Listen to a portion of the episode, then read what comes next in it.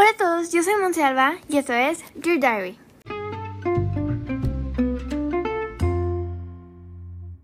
Bienvenidos al capítulo de hoy, Animation. En el capítulo de hoy vamos a hablar sobre los animales en la moda, es decir, Animal Fashion, por eso Animation. y vamos a hablar sobre cómo los animales contribuyen, bueno, influyen bueno, también contribuyen en, la, en los estampados, colores, etcétera, y porque esto ha desde siempre, desde la prehistoria, pues usaban pieles de animales.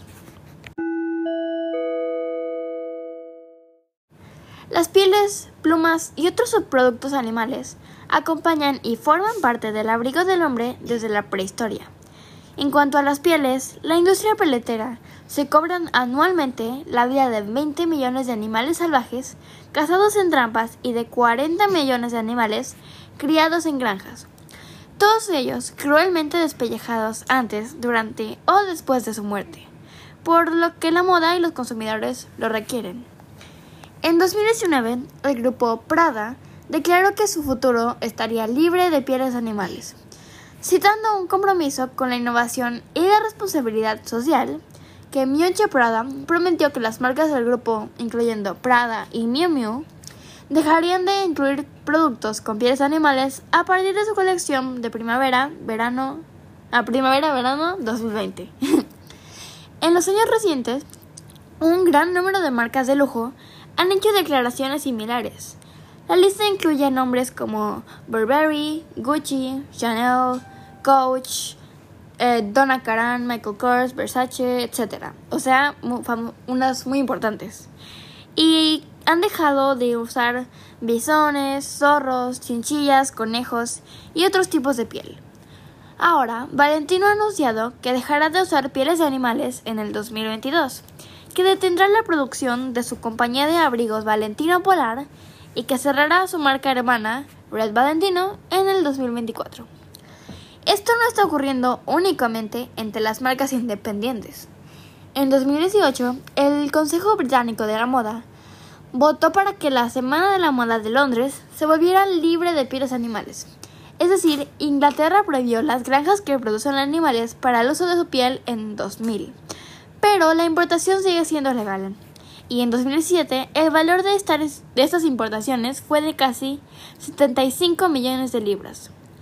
Entre los minoristas, el grupo Jux Neta Porter anunció su decisión de dejar de vender pieles en el 2007, mientras que Farfetch se comprometió a eliminar productos hechos de piel animal o de especies en peligro de extinción para finales del 2020. El gigante de la moda estadounidense, Macy's, un lugar donde los antes los abrigos de piel se vendían por cientos e incluso miles de dólares, expresó su intención de hacer lo mismo. Mientras tanto, en 2019, California aprobó una ley estatal que prohíbe la manufactura y venta de nuevos productos de piel, tras la promulgación de leyes similares en San Francisco y Los Ángeles. El Palacio de Buckingham es, dijo que todas las prendas nuevas hechas para la monarca solo emplearían piel falsa. Y una breve historia del activismo en contra de piel, entre pelo animal y también es un golpe para la industria, que en años recientes parecía estar experimentando un boom. Y entre el 2000 y el 2010 hubo un aumento del 70% en las ventas de pieles, mientras que en 2014 el comercio estuvo valuado en más de 40 mil millones de dólares por la Federación Internacional de Peletería. El movimiento en contra de las pieles se ha estado gestando a lo largo de décadas. La formación de PETA, People for the Ethical Treatment of Animals, en Estados Unidos, durante los años 80, dio lugar a una ola temprana de activismo, empleando tácticas, que son muy conocidas, como protestar afuera de los desfiles de moda, arrojar sangre falsa a los diseñadores y motivar a personas prominentes de la vida pública a desvestirse y proclamar que preferían estar desnudas que usar pieles. Porque es igual de mal usar una piel de animal que una de humano. Como que nadie sería de una piel de humano. Bueno, alguien normal. a mediados de los 90, eh, supermodelos como Naomi Campbell y Chrissy Torrington aparecieron en campañas de pera. A pesar de que desde entonces Campbell ha cambiado de opinión e incluso protagonizó campañas para el peletero Davis Basso en 2009, otras campañas recurrieron a imágenes igualmente impactantes. Una colaboración de 1984 en Greenpeace y la organización Antipieles, Lynx, utilizó la frase se requieren hasta 40 animales tontos para hacer un abrigo de piel, pero solo uno para llevarlo puesto. La imagen monocromática que la acompañaba, fotografiada por David Bailey, mostraba la silueta de una mujer de la cintura hacia abajo arrastrando un abrigo de piel y dejando un rastro de sangre en rojo tecnicolor detrás de ella. Y al año siguiente, Bailey dirigió un anuncio de televisión igualmente llamativo en el que se mostraba la escena de una pasarela que se convertía en una película de terror de segunda clase cuando los famosos asistentes eran salpicados con sangre. El impacto inmediato fue notorio.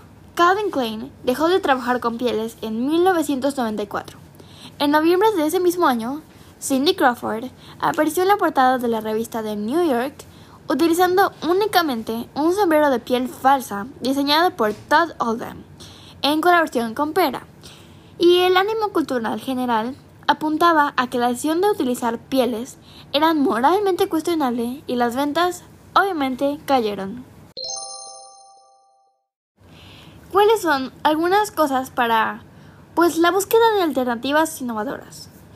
Un gran número de marcas ha hecho énfasis en su deseo de invertir en el desarrollo de nuevos materiales que sustituyen las viejas pieles. Mason establecida en Nueva York, es dirigida por la peletera de sexta generación Chloe Mendel, quien busca replicar el lujo de la artesanía asociada a las pieles a través de sus prendas confeccionadas en su totalidad con pieles falsas. Shrimps, la marca de Hannah Wayland, establecida en Londres, también ha sido un éxito y ha sido elegida por modelos, editores de moda y celebridades. Wayland le dice a Vogue que trabajar con pieles falsas ha abierto nuevos caminos a sus diseños. Puedes crear muchas técnicas y efectos diferentes, ya que son un material pues muy muy versátil. Particularmente me encanta a mí y pues así crear como la manera en la que una pila afelpada de fiel falsa añade profundidad y un efecto parecido al 3D. Y estamos de acuerdo que con algo falso puede ser como que algo mejor.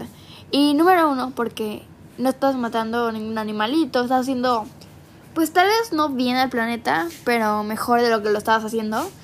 Y aparte, pues puedes inventarle cosas mejores, la puedes hacer de color que quieras, o sea, estas son las cosas que como que sí acepto que sean falsas, como las pieles, las plumas, todo. Una de las críticas frecuentemente asociadas con las pieles falsas es que son prejudiciales para el medio ambiente, ya que se derivan de los plásticos, liberan microfibras y frecuentemente tienen un periodo de vida menor y no se biodegradan al cambio de la piel. Pero de nuevo, las pieles reales son tratadas con químicos agresivos para usar su posible uso, y otras alternativas también recurren a productos derivados de los animales como la lana de oveja y la angora. Es un tema turbio y tanto los defensores de las pieles reales como de las pieles falsas aseguran que su alternativa es la opción más sostenible. Stella McCartney, cuya marca ha sido completamente vegetariana desde su creación en 2001, presentó en 2019 una posible alternativa para quienes se preocupan acerca del impacto verde de las pieles falsas. Lanzó Cova for Free For, que toma en cuenta puntos morales y éticos, pues está hecho con una mezcla de poliéster reciclado e ingredientes derivados de plantas. Entonces, ¿este es el fin de las pieles, pues, reales? No todo el mundo le está volviendo la espalda a las pieles. Saga Force, una marca finlandesa y casa de subastas, asegura que la gente joven es su grupo de consumidores de mayor crecimiento.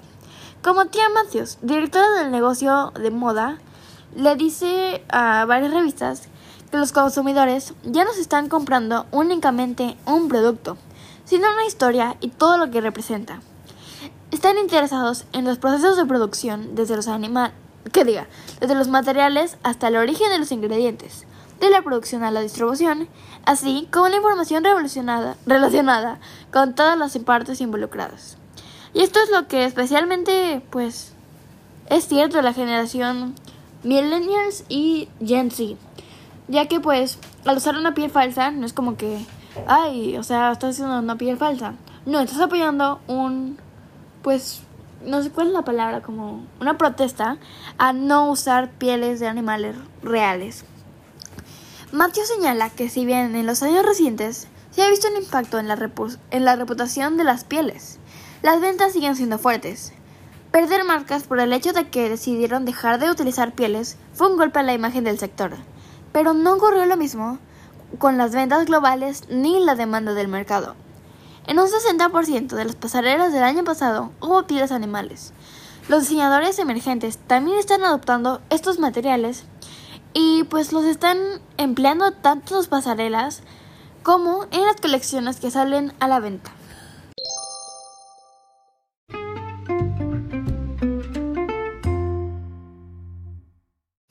Ahora sí, ¿quiénes son sus víctimas? ¿Quiénes son esos animales? Obviamente hay de todo tipo, pero estos son de los que más. Como mencioné, los animales de los que se nutre la industria peletera pueden ser criados por este propósito en granjas o ser animales salvajes atrapados directamente de su medio vital. Los animales criados en granjas son bisones, chinchillas, zorros, hurones, mm, mapaches, perros comunes, gatos comunes, eh, conejos, etc. Los animales silvestres, los animales silvestres que son más comúnmente atrapados por su codiciada piel son el zorro gris y el Pseudulex grisios. es como como un zorrito también, pero o sea, esos no los pueden tener en granjas tan fácil porque son más como son más caras sus pieles es por eso porque son cazados y pues no creo que nadie merezca esto y menos animales pues como que toda su vida van a vivir atrapados o incluso como estar en tu casa o sea en el bosque en lo que vivas en que de repente alguien te venga a atrapar bueno a matar porque alguien quiere tener un suéter tuyo o sea no y las granjas de pieles están prohibidas en Australia Austria perdón no Australia Austria Croacia y Reino Unido.